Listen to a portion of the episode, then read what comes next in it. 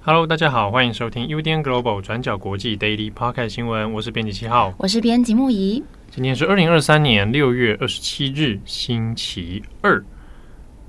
好，那今天的新闻，首先我们来更新的是瓦格纳集团的领导人普里格金还有普丁的说法。好，那我们事情经过了一阵子的发展之后呢，那原本消失的普里格金，他呢在当地时间哦，莫斯科时间的二十六号，好，那就是昨天啊，那台湾时间的话是昨天的晚上深夜的时候，普里格金呢就发表了一个。十一分钟的录音声明哦，啊，他本人并没有现身啊，这是一个音档。那在这音档里面呢，他这是首度的在这个所谓的兵变失败之后，那对外的一个声明哦。好，那我们看一下这个普里格金他在十一分钟里面说了什么，我们大概基本上做个摘要哦。他在内容里面呢，主要还是先说瓦格纳集团这一次的行动，他并不是要做政变。他没有啊，他就企图，他是他是说他否认了这个要推翻俄罗斯的政权哈，他并没有这样做。那普里格金就说，他们在最后一刻呢就有停下啊，因为呢，如果再继续的话，很有可能哦，很明显就会造成大量的死伤哈，大量的流血冲突。那我们选择不要这么做。那那一天所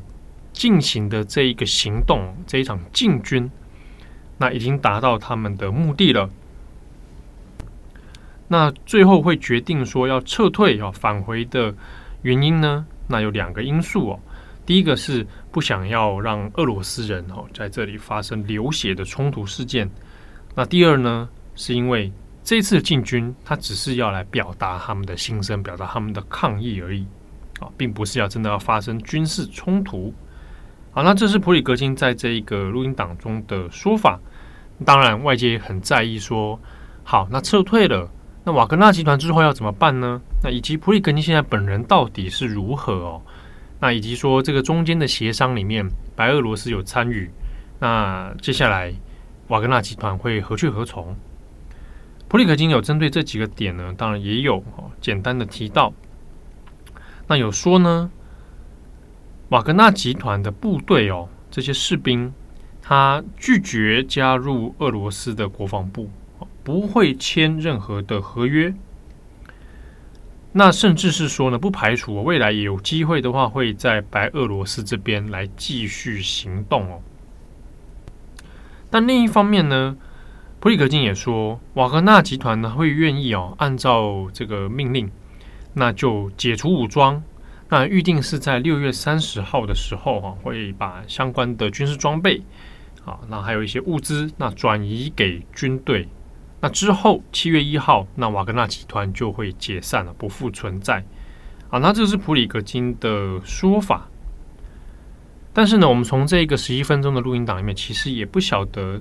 普里格金到底人身在何方哦，是不是已经成功的进入到白俄罗斯呢？还是说他在别的地方？那因为以以往他都会露面，哦，那这一次并没有，所以也不免让人怀疑说，那这个英党他不露面的原因又是什么哦？那就在普里戈金的说法出来之后，啊，那过了不久，普丁也发表了一个大约五分钟的一个对外的声明哦。那在这个声明里面，我们可以看见普丁明显的呃有表现出一种愤怒的情绪哈，在他的脸上。那里面呢，当然就有谈到后续的一些讨论，好，那他就讲到说，这一个企图要政变的行为呢，从一开始就注定会失败啊。我们要注意到的是，普京他在这个演讲里面，其实也还是没有提到普里格金这个人名哦。那只有讲到说，这个要发动叛变的组织呢，他背叛了国家，也背叛了这个组织他们自己的追随者。好，那也同时还强调说。其实这个组织大多数的士兵啊，他们都是爱国的，他们都是俄罗斯的爱国人士，那只是被他们的指挥官所利用而已。普丁呢也有说到，这一个叛乱哦，是企图让俄罗斯人、俄罗斯的士兵互相残杀，然后导致俄罗斯的社会分裂，然后在血腥的内乱中哦崩溃窒息。值得注意的是呢，普丁在这个演说里面，他有证实了我们先前讲到，瓦格纳集团在进军的过程里面有发生了战斗啊。那这个战斗里面有说到，他有击坠了俄罗斯的飞机哦。那普丁在这个演讲里面有讲到说，的确有俄罗斯的飞行员在这一场未遂的政变里面丧生。好，那就简单这样子提到而已。那最后呢，他还是有赞扬白俄罗斯的协助啊，特别就讲到了白俄罗斯的卢卡申科啊，就为了解决这一场政变呢，那也有来促成谈判，然后促成了一个协议啊，结束了这一场叛乱。后面克里姆林宫这边还发布了一个影片，那影片里面呢，就有普丁啊会见一些重要的人士。那当中就出现了我们一直有提到的国防部长绍伊古哦，那也是普里格金一直提到他非常非常在意的一个，认为是扯瓦格纳集团后腿的这个关键人物哦，国防部长绍伊古啊，他在影片当中就出现了啊，那所以这样出现又代表了什么样的含义？是不是表示说瓦格纳集团在协议当中其实也没拿到太多他们想要的结果？那这个还有待观察。那只是说呢。我们先前讲到，普丁虽然对外讲说不会做任何的追究，然后呢，哎，让这个事情和平落幕哦，但看后续的这个影片发布内容来看，这个恐怕后面还有一些责任追讨哦，那甚至是说瓦格纳集团都要在七月一号完全的解散。好，那这个普丁所说的话啊，恐怕并不是如他字面上所说的这样子哦。那么详细的报道呢，可以参考我们今天网站过去二十四小时。那我们有针对普里克金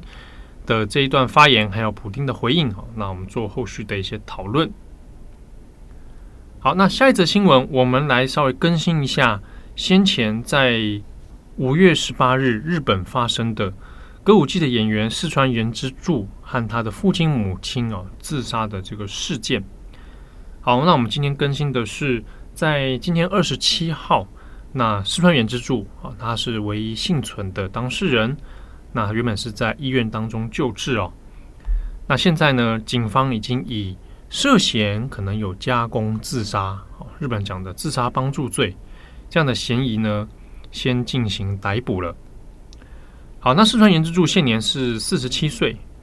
当时呢，案情发生的时候，哦，那是发现父亲母亲都倒卧在家中的这个客厅里面哦，那身上呢是有盖着棉被，然后头上有塑胶袋。四川元之助自己是倒卧在地下室哦。警方后来有进行相关的调查，不过呢，因为父亲母亲都是死亡了哦，所以我们现在目前唯一的当事人在现场的是幸存的四川元之助。那根据四川元之助自己的说法呢，他是有提供药物给母亲。那这个药物呢，目前，嗯、警方的说法是精神类药物啊。那四川元之助的说法是这个安眠药。那细节其实还没有完全的这个确定哦。好，那现在司法解剖的结果，现在是知道说母亲应该是在五月十七号到十八号之间啊死亡的。那死因确实是药物上的中毒，所以呢，以此现在涉嫌的是四川元之助可能哦，因为他有提供药物给母亲，所以应该是有加工自杀的嫌疑啊。那目前先以这样的状况来做逮捕。不过呢，另一方面我要提到的是父亲段四郎，父亲段四郎哦也是死亡。那后续警方要在调查的讨论是。有可能段四郎的死亡哦，涉及到是另外是杀人罪，原因是因为段四郎的身体状况在先前其实就已经不太好了，是属于一个要戒护哦，要照护的一个状态。那段四郎的身心状况是不是有自主意识啊？是不是说啊，我这个决定我要自己结束生命？这个呢还有待厘清。所以在父亲段四郎的这个 case 上面来讲的话。有可能四川元之助也会涉及到是杀人罪的问题，好，那这个目前都还要待警方的厘清跟讨论哈。那我们这边要注意一下，是因为案情都还在调查当中，所以没有办法给一个很完整的说法。那如果你看到有些像中文媒体啊，会比较耸动说哇，案情逆转，或者或者是什么什么大逆转啊这样的啊，这个都有点太夸张了。我们其实先前大家有印象的话，我们在 Daily 还有重磅广播其实都有提到，其实在案发之后不久。警方就在思考过一个可能，就是加工自杀的这个问题哦，所以其实并不存在什么什么大逆转这样的事情哦。其实就是我们现在看到的案情发展，也就如同警方先前所预设的方向来前进哦。好，那如果后续呢有更多的更新，会帮大家再做追踪。下一则新闻，我们来看一下土耳其。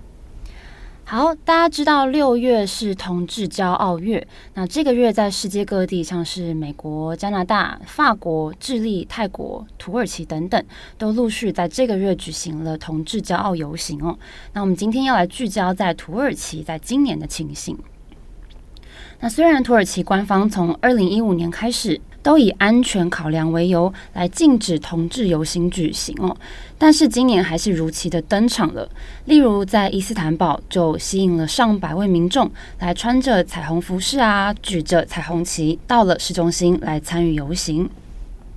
那六月二十五号这一天的游行当中，警方也是严阵以待，他们在几个著名的地点加强了震爆警备，想要用这种方法来阻止民众聚集。例如说，在伊斯坦堡有名的独立大街，还有像是有伊斯坦堡心脏之称的塔克西姆广场等等，那警方也都把这些地点周遭的街道都进行封锁。那当时大众交通工具也是全面暂停行驶，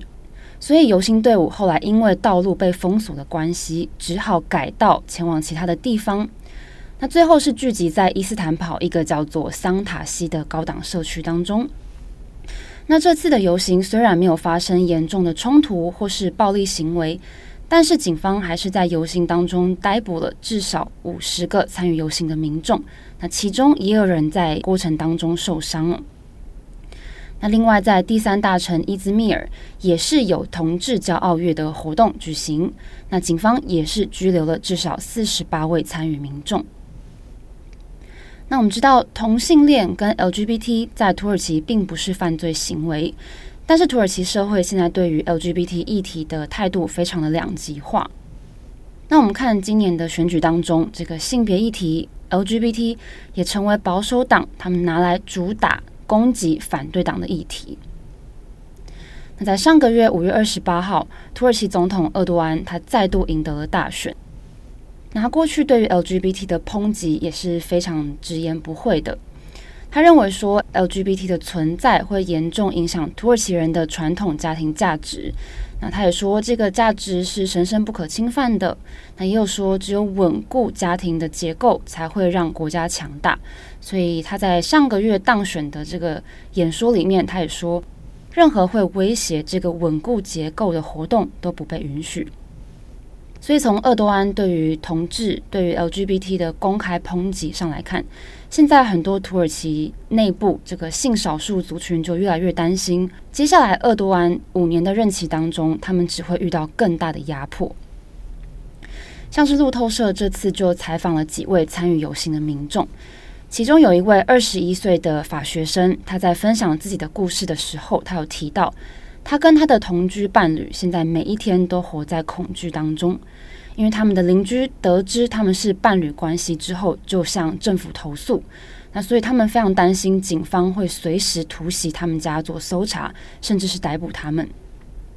那他也表示，身边其实有越来越多的同志朋友，他们在思考是不是要离开土耳其，到对同志族群相对更友善的地方来生活。那虽然厄多安政府目前没有还没有很强烈的，例如说用立法来把同性恋定罪等等，但是事实上，在厄多安再度当选之后，当局在这一个月内也对 LGBT 活动有所动作，像是在六月七号，土耳其的科学文化艺术美学基金会原定要在这天六月七号要放映一部知名的同志主题电影，叫做《骄傲大联盟》。但是在放映之前就临时被警方突袭搜查，然后最后是以违反国家道德价值观为理由，下令禁止播放。那当时警察突袭搜查的时候，也同步封锁了附近的街道，让原本要参加的观众没有办法进入来参加活动。那《骄傲大联盟》这部片是 LGBT 主题很经典的影视作品，它是以英国一九八零年代同志跟矿工工会运动的故事为背景。那这部片在二零一四年坎城影展首映之后大获好评，那也是在 LGBT 社群当中相当受欢迎的作品。那原本要在这场放映会上面做开场演说的一个土耳其的倡议人士耶尔马兹，他说他当天被警方困在这栋大楼里面，不让他出去。那耶尔马兹也说，那天有八个人被警方逮捕拘留。所以在这个之后呢，《骄傲大联盟》的导演马修华楚斯他也知道了这个消息哦。那他之后也公开声援这个活动跟举办的基金会。华楚斯说，这部电影的宗旨就是要讲述勇气跟同理心，所以他希望对反对这部片或是恐同的人喊话。他认为，唯一值得恐惧的就是他们的恐惧本身。那这个是《交大联盟》导演华楚斯他在事后的回应。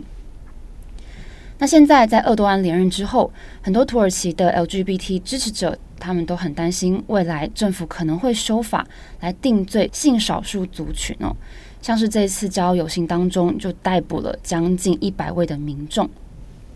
那对此呢，主办方也表示，他们也拒绝接受对同志带有任何仇恨的政策。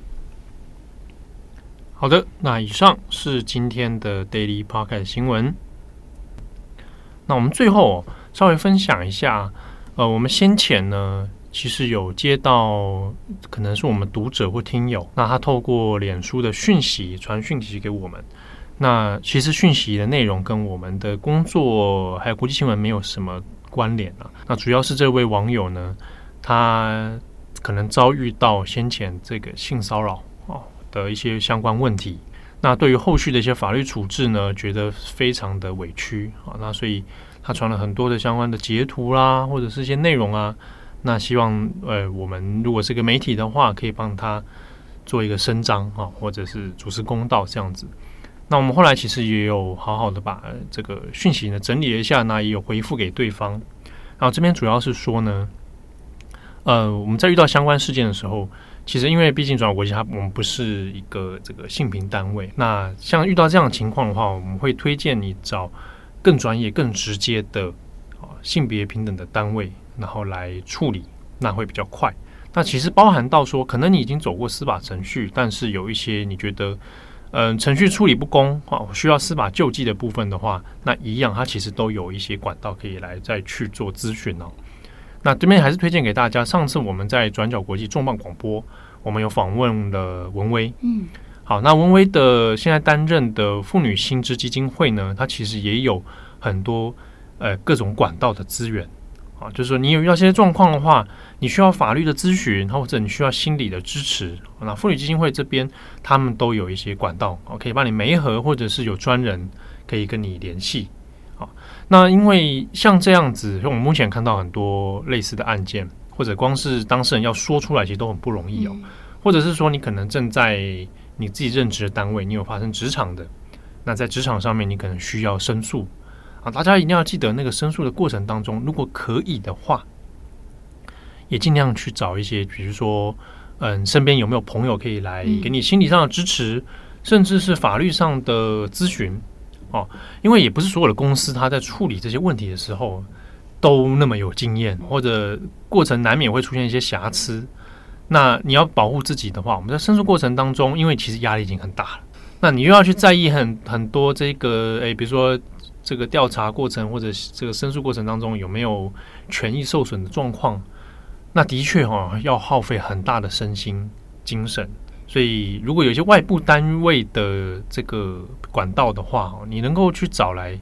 诶咨询一下啊，或者是诶询问看看的话，那其实都会是很好的方式。嗯，好，所以我们其实，在网络上面可以找到很多这个台湾啊不同的单位，他们都有提供这相关的服务。如果你有刚好遭遇到这样的情况的话，我，会建议诶、多多找找看其他的一些资源哦，让自己可以安心。好，那以上是今天的 Daily parker 新闻，我是编辑七号，我是编辑木仪，我们下次见喽，拜拜。Global，转角国际新闻。Global。Podcast 新闻。